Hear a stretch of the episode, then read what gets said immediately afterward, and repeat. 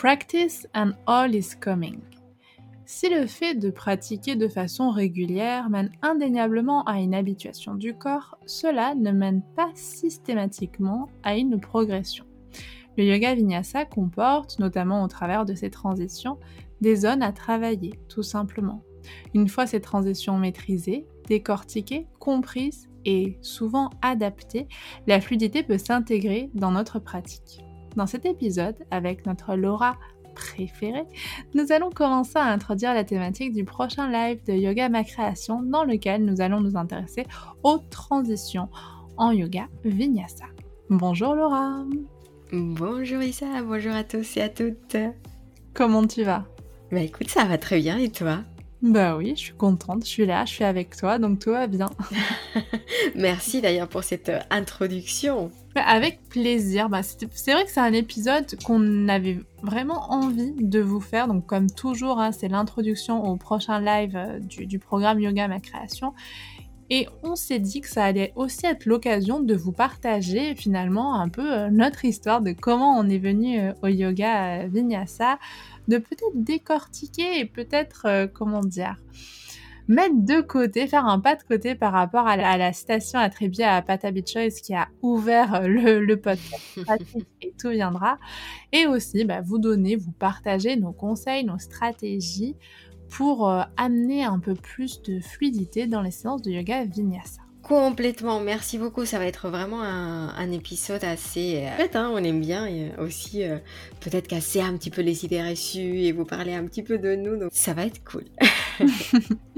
D'ailleurs, avant qu'on se lance dans le vif du sujet, si vous n'êtes pas encore abonné au podcast, bah, c'est l'occasion de le faire, de laisser une note, de pourquoi pas laisser un commentaire. On n'y pense pas toujours, mais cela fait pour nous, créatrices, une grande différence et d'avance, on vous remercie. Oui, merci beaucoup. Vraiment, ça vous coûte rien du tout. Et si vous souhaitez soutenir bah, ce contenu euh, qu'on vous partage avec grand plaisir, ou si vous voulez faire découvrir à d'autres, euh, bah, laissez euh, sur vos plateformes d'écoute préférées. Je sais que Apple Podcast le fait, Spotify le fait. 5 petites étoiles, un petit commentaire, un petit mot pour nous.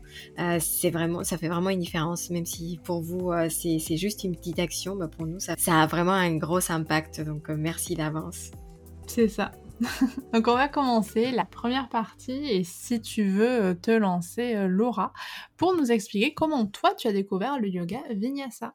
Allez, je commence. Bah, si on, si on se connaît depuis un petit, un petit moment, vous savez que bah, j'ai commencé avec les cours de Hatha Yoga parce que j'avais très peur, même si j'avais envie de faire du vinyasa au début, euh, quand j'ai plus ou moins compris hein, tout ce que ces types de styles voulaient dire, parce que c'est vrai qu'au début, il faut le dire, on, est un petit peu perdu devant euh, la nomenclature des cours. Euh, à un moment, j'avais compris que Atta, dans, mon esprit de débutante, Atta, ça voulait dire rester dans les postures longtemps et Vinyasa, c'était bah, bouger beaucoup plus rapidement. Non, bah, j'ai toute une autre vision, heureusement. Mais à l'époque, j'avais commencé à faire du Atta dans un but de pouvoir un jour suivre un cours de Vinyasa euh, pour mmh. pouvoir me familiariser un petit peu plus avec les postures. Parce que c'est vrai que d'un côté, j'aimais bien ce côté euh, fluide de la respiration, enfin coordonner la respiration avec le mouvement, tout simplement parce que j'ai un mental qui va très vite, peut-être qui est très agité très souvent, et le fait de avoir un petit peu ces deux points d'attention, à la fois le mouvement et la respiration, ben ça me permettait finalement de, de ressortir plus calme, plus apaisé. J'ai commencé à, à, pratiquer le yoga, j'ai découvert le yoga dans des studios parisiens où on a une grande diversité des cours. Donc euh, même au début, enfin même une fois que j'ai commencé à comprendre mieux, voilà, ce qui se cachait derrière euh, tous ces noms un peu étrange et nouveau pour moi, bah, j'ai compris que quand on parle de vinyasa, on parle de euh, plein de choses. En fait, vraiment, il y a une diversité de cours assez, euh, assez incroyable, assez importante. Et, et, dans ces cours, il y a des cours qui, qui vont être très, euh, très, très fun, très, très créatifs, où ça va être toujours hyper différent. Il y a d'autres où on va au contraire faire peut-être les mêmes enchaînements souvent ou pendant une période de temps. Euh, ça va être le même, ce qu'on peut appeler le flow. Euh, mm. et, voilà. Et, c'est vrai qu'au final, euh, bah, c'est pas pour rien que les, formations que j'ai choisies quand j'ai décidé de me reconvertir en tant que prof de yoga, ce sont des formations de vinyasa. Donc bien ce style ou ces styles au pluriel. Mm. Et toi? Bah, euh, moi, c'est vrai que hum, ce que tu dis là sur le mouvement et la respiration, c'est vrai que moi, ça a été une des choses pour lesquelles je pense j'ai été plus séduite finalement par, euh, par le yoga euh, vinyasa. Après, voilà, comme toi, c'est vrai que mes formations, finalement, je les ai choisies en vinyasa. Mais la toute première fois où j'ai découvert, ben, c'était pas forcément en cours. Moi, c'est vrai, les premiers cours que j'ai pris, c'était du hatha. Et en fait, j'ai découvert ça en ligne. Et c'est vrai qu'une fois que j'ai découvert ça en ligne, je me suis dit, mais franchement, c'est top. Enfin, voilà, il y avait quelque chose, en fait, qui me, qui me parlait dans cette attention. En fait, en fait j'arrivais vraiment à poser mon mental avec le rythme de la respiration, avec les mouvements du corps et surtout, je sentais mon corps. Je sais pas comment dire. Je le sentais aussi en hatha, mais le mouvement, je pense que c'est quelque chose que je fais aussi plus facilement euh, dans d'autres pratiques euh, corporelles. Hein. C'est-à-dire que quand je fais de l'escalade ou quoi, bon ben voilà, je sens aussi mon corps. Ce le mouvement, en fait, c'est quelque chose que j'aime bien ressentir chez moi dans mon mmh. corps et c'est vrai que le vinyasa offre vraiment ça et ensuite en fait je pense que j'y reste dans, dans, ce style de yoga même si voilà Souvent, je vous parle du yoga Iyengar que je trouve aussi très intéressant, mais pour autant, pour moi, ma pratique, on va dire, de, base, en fait, celle à, laquelle je reviens le plus, le plus régulièrement, c'est le vinyasa. Parce que aussi, je trouve que c'est une pratique qui est suffisamment créative, tant du point de vue des enchaînements, que du point de vue des postures qui vont être pratiquées, que du point de vue de la respiration. Donc en fait, c'est vrai que pour moi, c'est, elle est très complète au final, et au niveau de comment dire de, de, ma santé, de mon corps, etc. Je trouve que c'est celle qui me fait le plus de bien, aussi bien mentalement euh, que psychiquement. Et c'est vrai que bah, souvent, euh, notamment après les stages où j'ai quand même euh, voilà, on bouge toute la journée, bah, bah, on fait beaucoup de mouvements en fait toute la journée et on trouve que c'est une pratique qui va je vais, je vais employer un mot, mais qui n'est pas le bon, donc je vous en prie, ne, m'en tenez pas à rigueur, hein, mais qui me répare facilement. Mmh. Je vais sur mon tapis, je sens à la fois que certes je m'étire, mais c'est pas que de l'étirement passif, je sens que je renforce, mais on est dans quelque chose qui est conscient, on n'est pas dans un cours de gym, hein, on est dans quelque chose qui est conscient où je peux écouter la respiration et je peux donner mon tempo grâce à la respiration. Et pour ça, moi, j'avoue que c'est la pratique euh, bah, à laquelle je reviens le plus souvent. Intéressant, et je pense que euh, la c'est représentative. Enfin, finalement, je pense que voilà, nous, on fait partie d'une époque euh, qui fait que le vinyasa se prête énormément aussi aux besoins hein, de l'époque. Mmh. à l'époque où je m'étais intéressée au, yoga, je travaillais encore dans un bureau, et c'est vrai que le fait de pouvoir aussi bouger et respirer consciemment, c'était aussi très complémentaire en fait de ce que je faisais à l'époque où voilà, j'étais tout le temps assise. Enfin, je ne sais pas énormément non plus d'activité physique, ou peut-être pas autant, tu vois, qu'à une autre époque, où mm. peut-être qu'on on était, enfin, je parle de l'humain, de l'humanité en général, euh, peut-être un petit peu moins sédentaire. Donc, euh, ça, ça, fait du bien, ouais, je peux, je peux comprendre, euh, je peux me retrouver beaucoup dans ce que tu dis, dans ton partage. Mais pourtant, tu vois, donc il y a le côté hein, physique en quelque sorte, mais je sais pas si toi ça te le fait aussi. Je trouve qu'il y a le côté euh, psychique, c'est-à-dire que on essaie en quelque sorte, grâce à la respiration notamment, qui a quand même un rôle central dans le vinyasa, je trouve, d'avoir ce côté où voilà, on trouve le calme, ou en tout cas on essaie de tendre vers un, calme du mental au milieu du mouvement. C'est-à-dire que le mouvement s'enchaîne, et on a cette attention, ce focus qui fait que ça calme un petit peu le, le mental. Et pour moi, c'est un peu une métaphore de la vie, où finalement notre vie, elle ne va être que mouvement. Parce que s'il si, y a plus de mouvement, bah en fait c'est que c'est mort. Enfin, c'est ah non, mais complètement, mais complètement. Mais encore une fois, hein, c'est assez marrant, c'est un miroir parce que on pourrait se dire que ben voilà euh, le, yoga il y a toujours un débat hein. enfin personne je pense que personne ne saura vraiment ce qui ce qui s'est passé sur le terrain. Il y a il y a 1000 ou 500 ans ou 300 ans on n'en sait rien mais euh, il y a un petit peu cette image du yoga qui consiste à juste à méditer uniquement à méditer à mmh s'asseoir euh, et se concentrer sur la respiration. Aujourd'hui c'est pas forcément quelque chose qui est euh, peut-être attirant parce que déjà c'est très difficile. Hein. Enfin, peut-être d'une part on est très tout le temps euh, euh, assis et donc du coup bah, c'est pas c'est pas forcément ce qu'on recherche. Donc du coup le la respiration devient un support qui nous permet de concentrer le, mental tout en mmh. nous apportant en fait cette, euh, cette continuité. Et comme tu disais, on vit aujourd'hui dans une société qui change. On est dans la vie en fait qui change, etc. On n'est peut-être pas dans la même recherche que les euh, peut-être pratiquants d'autrefois, les ascètes de la forêt, qui souhaitaient s'extraire de la société et qui donc allaient vers peut-être une pratique un petit peu plus euh, euh, d'immobilité en fait, de voilà où il fallait rester assis pendant des heures et tendre vers, bah, il faut le dire, hein, pour moi c'est un petit peu ça, vers la mort c'est c'est un petit peu ce que tu dis donc mmh euh, donc ouais pour moi c'est vraiment un reflet enfin pour moi le yoga vinyasa est de plus en plus aussi attirant attractif euh, dans notre époque parce que vraiment c'est un, un, reflet de ce qu'on cherche et ce qu'on vit oui, et puis peut-être qu'il répond tout simplement à, à des besoins.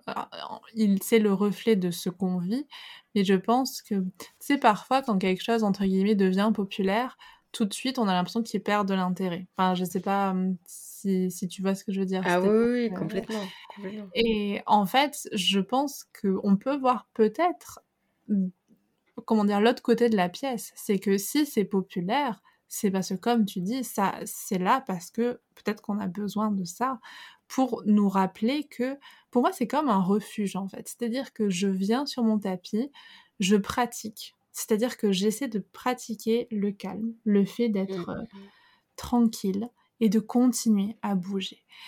Et en fait, quand je suis euh, dans ma vie où ça va un peu vite, ou par exemple, ben voilà, c'est vrai que durant mes stages, parfois, ben, je fais face à des situations qui, honnêtement, sont euh, compliquées dans, tous les sens du terme, où il faut agir vite. Ou Mais en fait, au plus on s'est entraîné sur le tapis à, voilà, à garder ok, je respire, je réfléchis, je suis concentrée. Ben, en fait, au plus après dans la vie, en tout cas pour moi, ça le fait. Je me dis, bah ok, je peux continuer à bouger, etc. Tout en réfléchissant, tout en gardant l'esprit suffisamment clair pour pouvoir prendre des bonnes décisions. Ouais, un entraînement en fait, euh, de, de, accepter justement cette fluidité, ce changement ou cette impermanence, ce changement mmh. constant. Et, et dans ce sens, c'est vrai que du coup, dans le monde du yoga, ce qui est assez intéressant, c'est que bah, quand on parle de vinyasa, on peut se dire qu'il y a un peu ce, ce côté de bah, le vinyasa, c'est le flow, c'est la fluidité. Mmh. Euh, mais est-ce que le vinyasa, c'est tout et n'importe quoi? Est-ce que du coup, le vinyasa consiste à se laisser aller en faisant tout ce que le prof nous dit mmh. ou, euh, ou exactement toujours la même chose. Et, et c'est un petit peu aussi la, la, la question, enfin c'est parfois des questions qu'on va laisser ouvertes hein, dans, dans, la conversation parce qu'on n'a pas forcément toutes les réponses, mais, euh, mais c'est pour ça qu'on voulait aborder le sujet parce que derrière le mot vinyasa se cache énormément de choses et on a parfois un petit peu ce, ce, cette image du vinyasa égale à fluidité, laisse-toi aller et comme tu disais, pratique et tout viendra.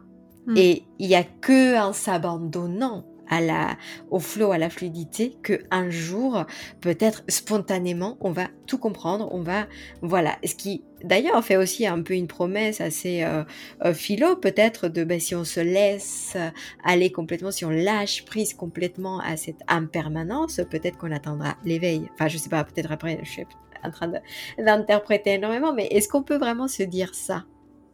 moi, je trouve que c'est super intéressant. Et justement, est-ce que tu voudrais, euh, là, on avance tranquillement vers, la deuxième partie, mais nous parler justement des origines du yoga vinyasa? D'où est-ce qu'il vient? Comment est-ce que comment est-ce qu'il s'est inscrit en fait dans la lignée du yoga? Oui, alors, bah, comme d'habitude, hein, peut-être que ça ne va pas vous plaire parce qu'on aimerait avoir une, une histoire très linéaire, très simple, peut-être une légende, euh, voilà, digne des, des films de Hollywood euh, ou des séries Netflix. Mais, mais parfois, voilà, l'histoire, elle est peut-être un petit peu plus nuancée que ça.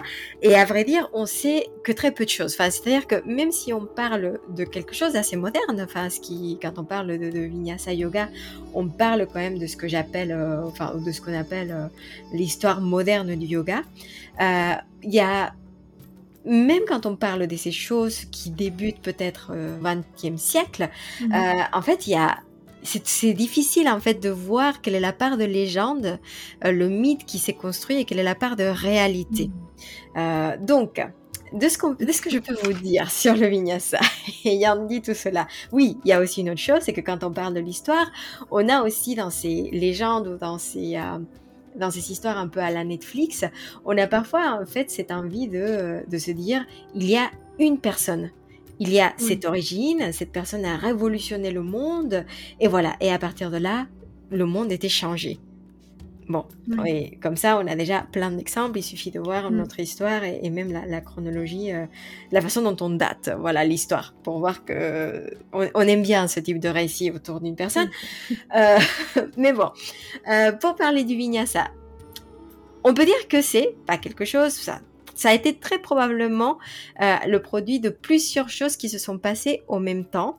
Où ça En Inde, dans le sous-continent indien. Quand ça début du, 20, du 20e siècle. Et qu'est-ce qui s'est passé? À l'époque, il y a donc euh, l'Empire britannique qui est installé en Inde, enfin plutôt dans le sous-continent indien, et il y a aussi ce côté, ces sentiments nationalistes qui est de plus en plus important. Et évidemment, la présence des, des Européens et la, la, la puissance de l'Empire britannique dans, dans, ce, dans, ces territoires fait qu'il y a des choses comme les mouvements euh, de physico-culturels euh, qui arrivent dans ce territoire. Et donc, du coup, on commence à voir, par exemple, des techniques de gymnastique, de bodybuilding apparaître et devenir très populaires. voilà, enfin, donc, du coup, en Occident, mais donc, du coup, bah, par extension aussi dans le sous-continent indien. Et comme il y a de, de l'autre côté un peu ce sentiment nationaliste qui, qui commence à, devenir de plus en plus important, on a envie de puiser aussi dans des choses qui sont considérées comme purement indiennes, euh, mmh. des techniques qui puissent rivaliser avec euh, voilà le physico-culturisme, etc. Et, et, le bodybuilding et les techniques de gymnastique, etc. C'est là où on va commencer à voir pas un, pas deux, mais plusieurs, hein, vraiment euh, beaucoup beaucoup de ce qu'on pourrait appeler les profs de yoga moderne mmh qui commencent à, s'intéresser donc à, à, aux pratiques de ce qu'on pourrait appeler le yoga, euh, à des pratiques euh, posturales, à des pratiques de méditation, à des pratiques de respiration. Et notamment parmi toutes ces personnes, peut-être une de ces personnes qu'on a le plus retenue, ça n'a peut-être pas été la seule personne, je le dis encore une fois, pour, euh, voilà, il faut vraiment être nuancé. il y a donc ce nom qui revient très souvent dans, dans, dans les bouquins d'histoire du yoga, cette personne qui s'appelle Krishna Macharya. Mhm. Krishna Macharya ou Sri Tirumalai Macharya est donc considéré comme le père du Vinyasa Yoga. Et pourquoi il est considéré comme ça? Parce que même s'il y a beaucoup de choses en fait qui sont empruntées euh, de la part de tous ces profs euh, modernes, enfin ces, tout premiers profs, euh, des anciens textes de yoga, la Yoga Pradipika et d'autres textes comme ça, on on lui attribue quand même une innovation où il va associer le mouvement au souffle. Est-ce que ça veut dire que son, ce, qu'il a enseigné à ses tout débuts était exactement ce qu'il a enseigné à la fin de sa vie? Je ne pense pas. Cette mhm. personne a quand même enseigné pendant une cinquantaine d'années, il me semble, si j'ai vu, si je ne dis pas de, bêtises. Et on sait que son enseignement a beaucoup évolué. Hein. Euh, mais en tout cas, il, propose un petit peu cette nouvelle façon de pratiquer, où il y a une pratique qui est un petit peu plus dynamique par rapport à d'autres profs euh, qu'on connaît à l'époque, euh, des postures qui s'enchaînent les unes et les autres avec donc cette respiration qui sert comme support. Et à quel moment ça a été appelé Vinyasa, à quel moment ça a été appelé Vini Yoga, on ne sait pas vraiment. Mhm. Euh, on sait que bah voilà, on sait que lui il a été très important surtout parce qu'il a eu des élèves extrêmement célèbres dans le monde du yoga moderne comme euh, son beau-frère Becca Sayangar, euh, même si bon, il y a eu des petites histoires hein, comme ça, je n'étais pas là mais il paraît que apparemment, euh, il se serait un petit peu fâché au bout d'un moment, euh, voilà. Euh, Patavi Joyce était un de ses élèves. Euh, bon, on pourrait en parler, hein, tous ces gossips, etc. Enfin, toutes ces choses, on peut pas vraiment les, les, savoir, mais en tout cas, il a eu comme maître pendant un petit moment. Patavi Joyce a été un de ses élèves également. Patavi Joyce qu'on considère aujourd'hui comme le, le père de l'ashtanga moderne, mhm. tel qu'on le connaît. On sait que bah, de ce que de ce que je sais aussi, je, ne suis pas forcément spécialiste même au sein de l'histoire du yoga. Euh, je pense que c'est sur cette partie je suis peut-être un petit peu plus bancale euh, que sur d'autres d'autres périodes. Euh, mais de ce que je sais, de ce que j'ai compris avec ces un collaboration avec Patavi Joyce et, et Krishnamacharya que les deux ont créé ce qu'on va appeler après les séries d'Ashtanga Yoga. Donc, comme quoi hein, aussi, l'ashtanga est un dérivé du vinyasa et non pas l'inverse, ce qui est souvent euh, ce qu'on pense souvent être le mmh cas. Et euh, Indra Devi, ou Andra Devi, qui a été euh, aussi euh, la première femme occidentale à, à devenir, voilà, son élève, l'élève de Krishnamacharya, et qui a été très, très célèbre parce qu'elle va amener le yoga à Hollywood, en Argentine, enfin voilà. Et qui va aussi contribuer énormément à sa popularité, en tout cas. Donc voilà pour la petite histoire. Désolée, c'était un petit peu long. Mais non, mais c'était vraiment super passionnant et je trouve que c'est intéressant aussi de se poser un petit peu sur, euh, sur les origines. En fait, ça permet aussi de, comprendre un petit peu euh, plus le, le contexte dans lequel est née une, une pratique. Et c'est vrai que euh, les pratiques de vinyasa, c'est souvent, alors voilà, après maintenant, je pense qu'on a une offre au niveau du vinyasa, au niveau de tous les profs qui enseignent, qui donnent des cours, etc une offre qui permet de trouver finalement le vinyasa qui est le plus adapté à ses besoins. Mais c'est vrai que malgré tout, euh, c'est une pratique posturale dans laquelle bah, on va utiliser nos muscles euh, et ça peut être parfois, euh, comment dire, difficile de pas l'adapter. Ouais, complètement, complètement. Il faut dire que d'ailleurs aussi, euh, ça, ça ne s'arrête pas là. Hein, le vinyasa et le mmh yoga en général, ça va voyager un petit peu partout. Et à un moment, ça va intéresser également bah, des personnes euh, d'autres pratiques en fait un peu parallèles. Et il y a énormément de danseurs. Et d'ailleurs, c'est quelque chose qu'on voit aujourd'hui hein, dans le monde du yoga moderne. Énormément de danseurs euh, qui s'intéressent au yoga et qui vont proposer aussi des nouvelles peut-être postures, des nouvelles, des nouveaux enchaînements, etc. Et je pense que c'est ça aussi qui fait que dans le yoga, comme tu dis, parfois, et, plus spécifiquement peut-être euh, que dans d'autres euh, d'autres styles, dans le vinyasa yoga, on mmh. a peut-être besoin de prendre euh, des accessoires pour pouvoir adapter certaines postures qui seraient peut-être très accessibles à des personnes qui pratiquent de la danse qui sont tout petits, et des personnes comme nous, enfin comme toi et moi, peut-être qui ne sont pas, enfin je sais pas, peut-être que t'es, peut-être que tu fais de la danse, en fait, je le sais pas, mais, non, mais bon, en tout cas moi. tu m'as déjà vu danser, Laura, donc non, non. Mais voilà, tu as des personnes comme toi et moi qui, qui, qui n'avons peut-être pas cette, euh, cet entraînement euh, voilà, corporel et qui d'ailleurs euh, n'avons pas aussi la même structure, les mêmes articulations que même une personne originaire d'Asie ou voilà ailleurs. Mmh non, mais c'est très juste ce que tu dis. Enfin, on en revient toujours à la même chose, c'est-à-dire que, en fait, le corps est, passionnant dans la mesure où on est tous différents, on a tous des morphologies différentes, on a tous une génétique différente. Donc tout ça, en fait, c'est à prendre en compte, tout simplement. Après, l'avantage aujourd'hui, c'est que finalement, certes, ça s'est ouvert à des personnes qui pratiquent euh, la danse, etc. Mais à l'inverse aussi, des personnes qui n'ont pas forcément en fait ce schéma corporel des, danseurs, c'est-à-dire ils connaissent leur corps sur le bout des doigts très souvent. En tout cas, ils savent ce qu'ils peuvent demander à leur corps, et c'est quand même enfin c'est quand même relativement rare en fait. On n'est pas tous capables d'avoir cette, cette perception-là de, notre corps. Et donc le fait qu'il y ait aussi d'autres personnes qui aient moins finalement ces compétences-là qui viennent au yoga vinyasa, ça a permis euh, finalement d'ouvrir aussi bah, des cours de vinyasa où on intègre les briques, où on intègre les sangles et où finalement euh, la pratique devient accessible à tout le monde parce que c'est voilà pour des personnes avec des besoins spécifiques bah, il faut en face une offre qui réponde à ses besoins et qui soit adaptée. Mais en tout cas, qui soit pour moi peut-être une offre plus ouverte. Et peut-être c'est aussi ce qu'on appelle ça, enfin souvent on appelle avec Laura la, pratique de yoga durable.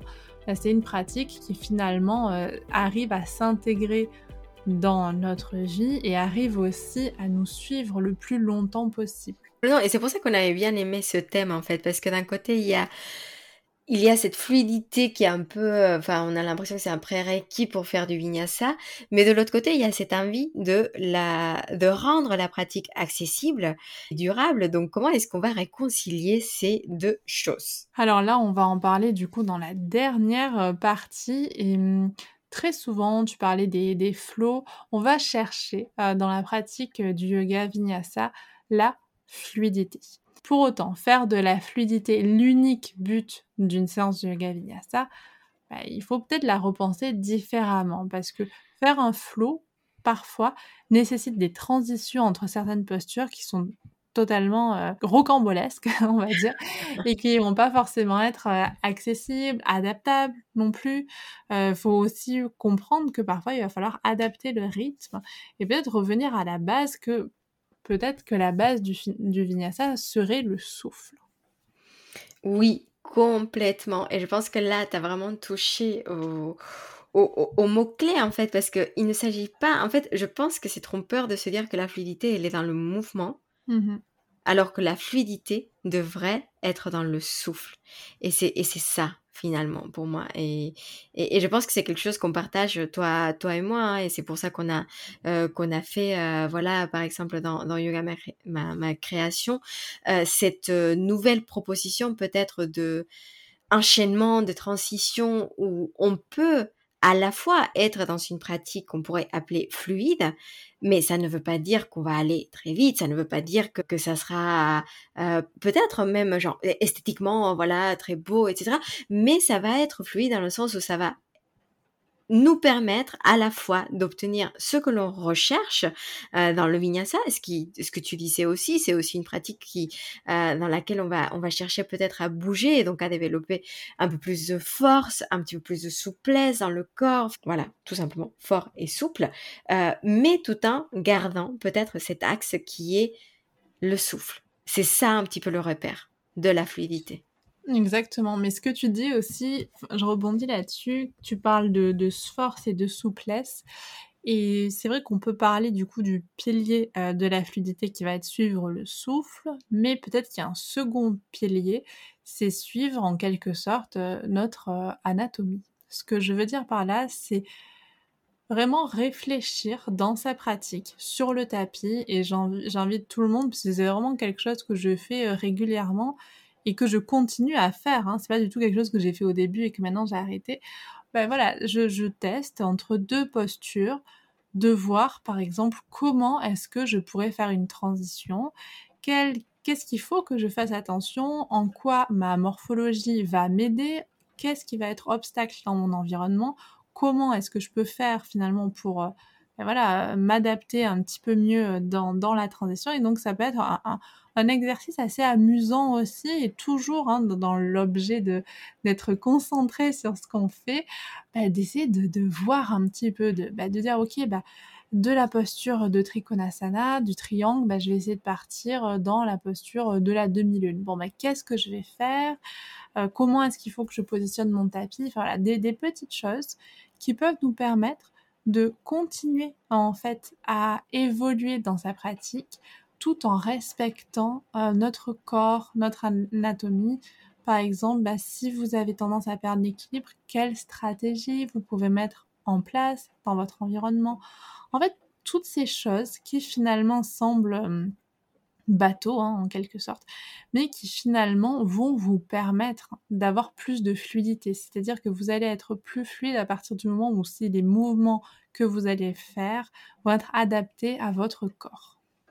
Ah oui, non, mais je pense pas que ça soit. C'est, pas du tout bateau. Enfin, finalement, c'est aussi le but hein, euh, du, yoga et de la pratique de yoga qu'on, propose quand on parle de yoga durable, c'est de pouvoir vraiment le rendre euh, vivant dans le sens où on va aussi l'appliquer, on va prendre en compte tout ce qu'on va apprendre sur le tapis pour le mettre euh, en pratique dans notre vie quotidienne. C'est vrai que dans ce sens-là, quand on parle ben voilà des constructions de yoga, etc., on peut apprendre énormément dans la construction de yoga à intégrer un petit peu plus de fluidité, comme tu disais, dans le mouvement, mais dans le mouvement de, de, de, notre corps, enfin au, au quotidien. Et, et c'est pour ça que ça va être. Enfin, moi, je sens que maintenant qu'on a parlé euh, lors des derniers lives de comment construire une séance, on est, on est un petit peu rentré dans le, dans le détail mhm. du sequencing, échauffement, etc.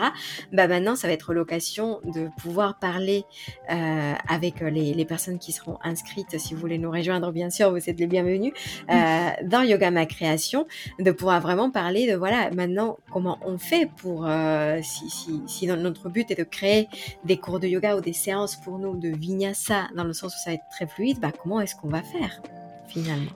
Tout à fait. Et je pense qu'il y a aussi, euh, bah là, ça, va être toujours notre, notre petit euh, bonheur d'essayer de casser des idées reçues. En fait, on peut faire du vinyasa sans faire 15 000 chaturanga, chien tête en haut. Et ça, je pense que c'est important aussi de le comprendre, de voir euh, qu'il y a différentes manières de, faire des transitions entre les postures. C'est ça, complètement. Alors, je, ne vous cache, enfin, je vous fais un petit teaser hein, parce que Isa a une super idée pour, euh, euh, pour le live, mais on, va vous présenter une méthode en fait en cinq points qui va vraiment, qui va être expliquée lors du live et qui va vraiment aller dans le détail sur ce thème qu'on adore euh, autour de la, de la fluidité vraiment dans les séances de yoga, que ce soit dans vos cours ou que ce soit pour votre pratique personnelle. On va parler évidemment, parce que c'est vrai qu'on l'a pas dit, hein, quand on parle de vinyasa, on parle aussi de cette fameuse transition, tu le disais, entre le chien étant... Euh, entre la planche ou le plan droit et le mmh. chien tête en bas. Enfin, c'est voilà la descente vers le sol, le chien tête en haut, enfin, et le chaturanga, etc. Euh, cette petite transition en fait qui peut prendre plusieurs formes. Euh, et franchement, ça va être super chouette. On a Enfin, c'est pas, c'est évidemment, c'est aussi pour faire un petit peu la promo, hein, mais de, de la du programme. Mais euh, non, non, mais pour le coup, je suis vraiment, j'ai vraiment hâte qu'on ait cette discussion avec les personnes de Yoga Ma Création parce que euh, ça va être vraiment très intéressant. Ça va être intéressant parce qu'encore une fois, ça, on l'a déjà dit et je comprends hein, très bien qu'il y ait des personnes qui soient pas forcément d'accord avec ça, mais le yoga évolue et la pratique continue à évoluer et la pratique continue aussi à évoluer avec toutes les informations qu'on a aujourd'hui et c'est génial par rapport à l'anatomie, par rapport à la compréhension du corps, par rapport à la compréhension de la biomécanique. Et hum, je pense que c'est plutôt une bonne chose en fait qu'on arrive à l'incorporer dans des pratiques bah, qui nous viennent de d'autres continents, qui nous viennent de, enfin voilà, qui, vivent depuis plusieurs milliers d'années sous des formes bien entendu différentes, mais qui évoluent. Et je pense que c'est plutôt une, bonne chose finalement de, faire évoluer euh, tout ça, bien sûr en respectant les origines, mais juste de dire que aujourd'hui on a des connaissances qui nous permettent d'amener une pratique de yoga qui puisse aussi s'inscrire facilement dans nos vies, comme tu l'as dit tout à l'heure Laura, qui peuvent être plus sédentaires ou dans des vies où on fait des, métiers parfois qui abîment le corps, bah finalement d'avoir cet espace sur le tapis où à la fois on fait du bien au psychique, au mental, mais aussi au corps. Ah, c'est beau comme conclusion. en tout cas, j'espère que, que l'épisode vous a plu peut-être que euh, vous seriez ravis, en tout cas euh, moi je, serais ravie d'écouter euh, les, petits gossips que Laura a nous raconter sur David Joyce et compagnie. Donc si vous aussi vous avez envie d'entendre ça, ben, n'hésitez pas à le dire, ce sera l'occasion qu'on se retrouve autour d'un épisode en mode gossip, mais toujours gossip respectueux bien sûr. en tout cas merci beaucoup Laura. Merci à toi Isa, merci à tous et à toutes pour votre écoute et oui, n'hésitez pas à nous écrire, à nous partager, à nous poser des questions. Bah, peut-être qu'on pourra faire un épisode euh, questions-réponses tout simplement. Donc mhm. euh, en tout cas, moi je suis toujours ravie de faire partie euh, de cet espace. Merci à nouveau pour l'invitation et, et à très bientôt. Cet espace, c'est le tien, tu le sais. Hein. Non, c'est le tien. Merci à tout le monde pour votre écoute. À très très vite et prenez soin de vous.